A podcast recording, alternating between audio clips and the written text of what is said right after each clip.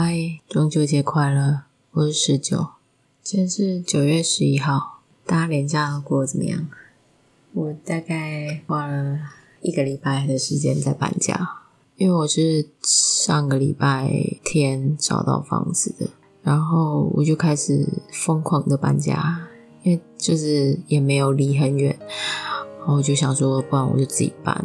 搬家就是不停的在取舍嘛。我真的这一次搬家的时候，有深深的那种被自己以前的钱打到的感觉。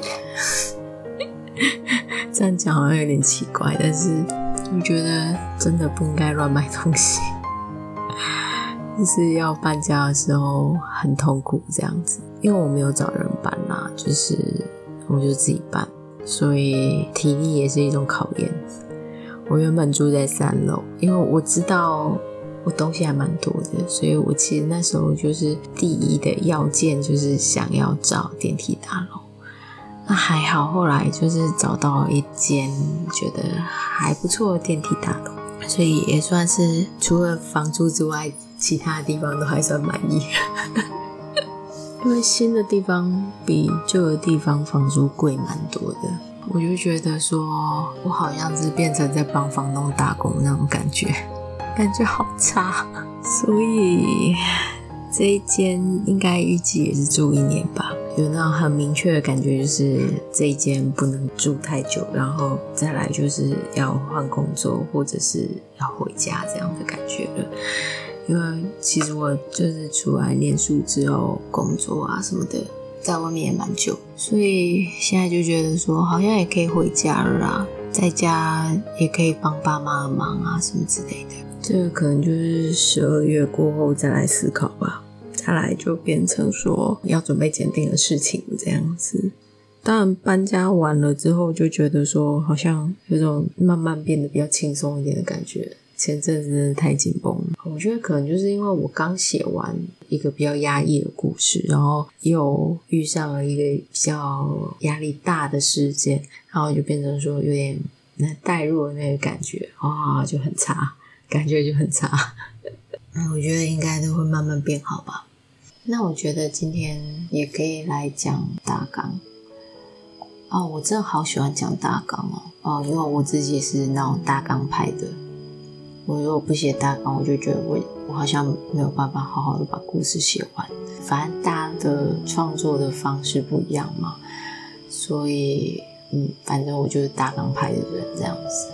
那其实最近的大纲就是一期一会嘛。其实写到后来，已经不太叫做大纲，已经有点接近细纲的那个部分，就是已经细到每一章节要讲什么东西这样子。我把它分成几个部分好了。首先是主旨，主旨的选定；第二个是事件，事件的选定。再下去是架构，故事整体的架构长什么样子？第四个是章节，就是要怎么分章。最后是一些细节的技巧，这样子。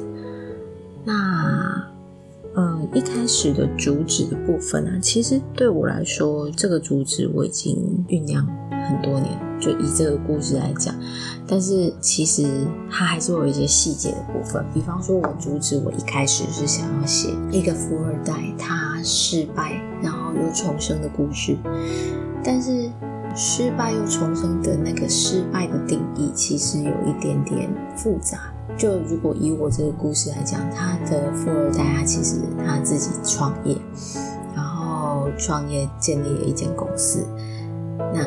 要怎么让他失败？我本来是想想写说他被骗、被骗钱什么的，但是要被骗到一间公司倒掉，然后要再重新来的话，其实我觉得有点太传奇了。对我来说啦，就是我觉得他有点动作太大，所以我在主旨选定的时候，我就先列出一些我想要写的东西，比方说。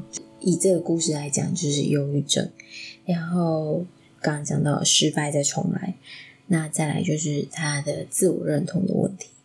那失败再重来，那还有一种就是你可以从谷底去爬起来嘛，就是慢慢的去延伸我的想法。比方说，哦，那他从谷底爬起来的话，那他要怎么样去爬起来？是要去重新去相信别人吗？或者是说选择一个值得他相信的人，这样子去相信？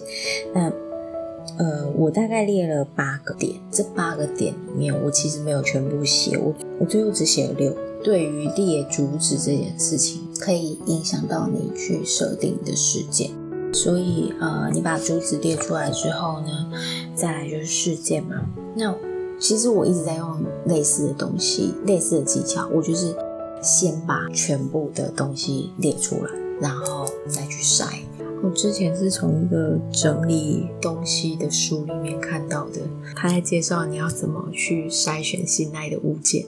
啊，它的筛选标准其实就是你对他有没有心动，这样。你要如何去判断你对他有没有心动？你就是先把它全部都摆到你的眼前，一样一样的去检视它，这样。假设你今天要整理衣服的话，你就把衣服全部从衣柜里面捞出来，然后丢到比方床上什么之类的，然后你再一件一件去捡。那这时候你就会知道说，哦，你拥有什么东西，然后什么东西是你想要。很心动，想要把它留下来的，什么东西是你觉得嗯普普想要丢掉它的这样子？所以，嗯、呃，在事件的部分，我也是这样子的一个做法。我把脑海中目前可以想到所有的事件，包含了不管是结局也好，开头也好，然后中间发生什么事情，然后呃，它有什么。有什么转折什么之类的，我把它全部列出来，大概列了将近三十个，二七二八个。然后那个事件不一定是个事情，也有可能是一句话，或者是一个想法，然后也有可能是一个任务，反正就是很乱没有关系，我就是全部都把它列出来。然后全部都把它列完了之后，就摆着了。我就先不去挑，而是先去决定我的故事架构。那故事架构其实最常见的就是起承转合嘛。最近有看到常用的什么 W 型结构啊，起承转合好像是 S 型吧，就是一些市面上常见的故事架构这样子。那我这个故事我是选 W 型的结构。那 W 型的结构它有个特征，就是它是有两个低谷，最后就是往上。就是以情绪来讲的话，它是慢慢的往下压抑、压抑、压抑，然后拉上去之后，再遇到一件事情，又是让它呈现一个低潮的状态。然后为了最后解决这个低潮之后再往上拉，所以它就是尾巴还会有一个比较。算是比较大转折那种感觉，反正我就是设定比较偏向 W 型结构的故事，所以这时候我就要开始塞东西了。我就是把我刚刚想到的那些东西，前面的事件，把它填到那个结构里面去。填完之后还是会蛮粗糙的，对我来说。以这个故事来讲的话，比方说我要怎么决定说我要写多少字？其实有时候是靠直觉的，就是经验，然后让我去判断说，哦，这个故事大概可以写多少字这样子。所以其实我一开始，呃，我在前面刚刚讲到，我列了二十二十几个事件嘛，所以我预估大概可以写十五万到二十万。可是十万到二十万对这个征文比赛来讲就是爆了，肯定爆。就是我又用了另外一个方式，就是我把它分场次。如果以整个故事来讲，一场如果有两千个字好了，就是一章你要叙述一个事件，然后你就花两千字去叙述一个事件。比方我写六十场，那这样子我就十二万字，大概就是类似这样的概念。就是我把它画成一个。可以看到的数字的时候，你每一场你要填什么东西，就会你反正就把它填满嘛，填满你就可以写到那个字数了，就是大概是这样的想法。所以我那时候其实我就是预计写六十场，或者是写四十八场。如果是写四十八场的话，那我叙述事件我就可以花更多笔墨去写这样子。这时候就也可以拿来分账了。比方说我想要写四十八场。我想要八长一个章节，所以这样子我理论上我就是六章，然后这六章包含了那个故事的结构这样子。如果我们以起承转合来看的话，我大概是一张起，两张承，两张转，最后就是合这样子。那如果以 W 型的话，就是第一章跟第二章，第二章要让它到底，第三章再慢慢往上爬，然后第四章要开始爬到感觉好像还行的时候，又要再往下掉。然后到第五章又有一个大转折，让它转上去，最后就是第六章收尾这样子。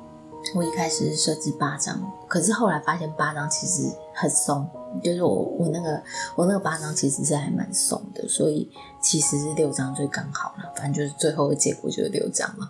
那对我来说，就是我一开始设八章其实是多的，那也没关系，反正就是慢慢的把它。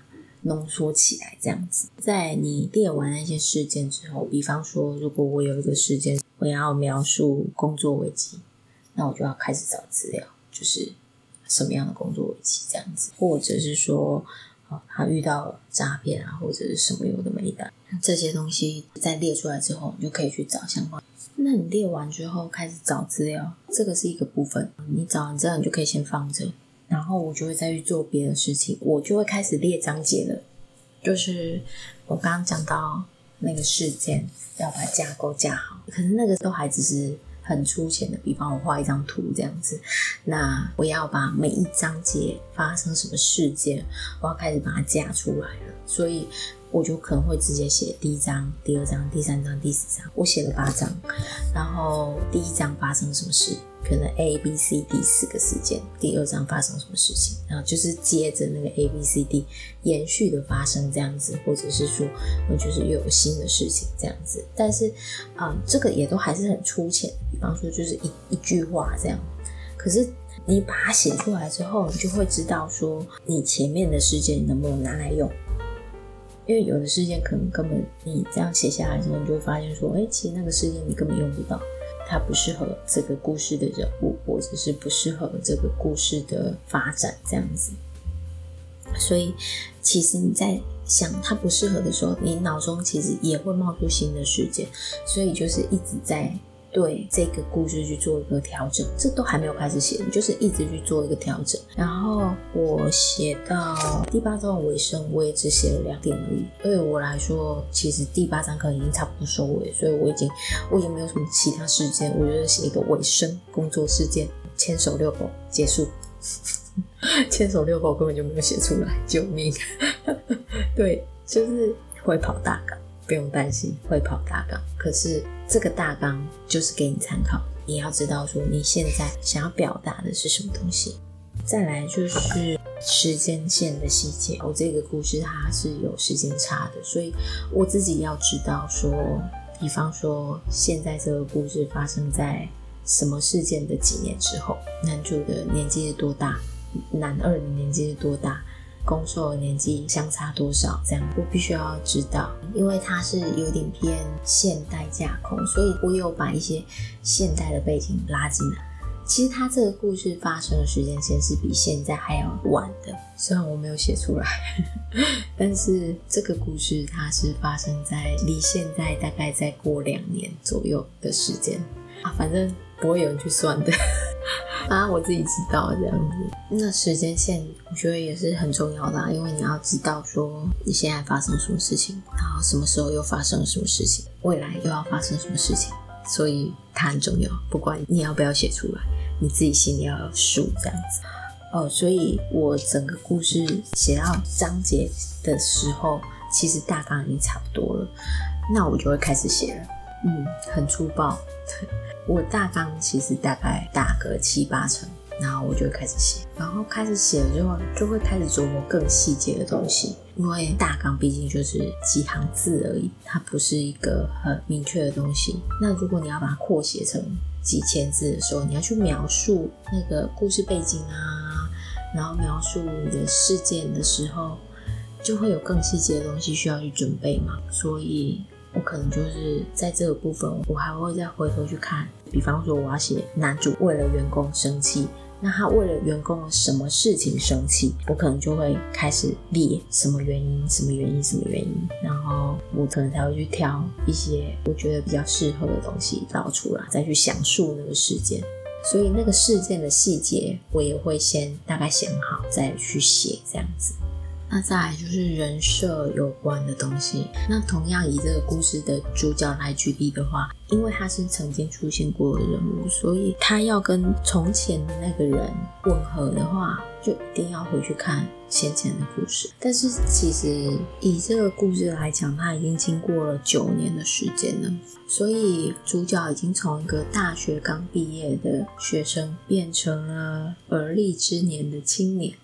他的思考逻辑跟他的处事方式一定是有进化的，所以我的目的就是在第一章就让大家可以看到他的改变，但是他其实还是同一个人，所以那个度就变成在打大纲的时候也是会去思考部分，然后再来就是我会写一些句子，我会把我想到的句子可能先列出来，但是我不一定会用上它。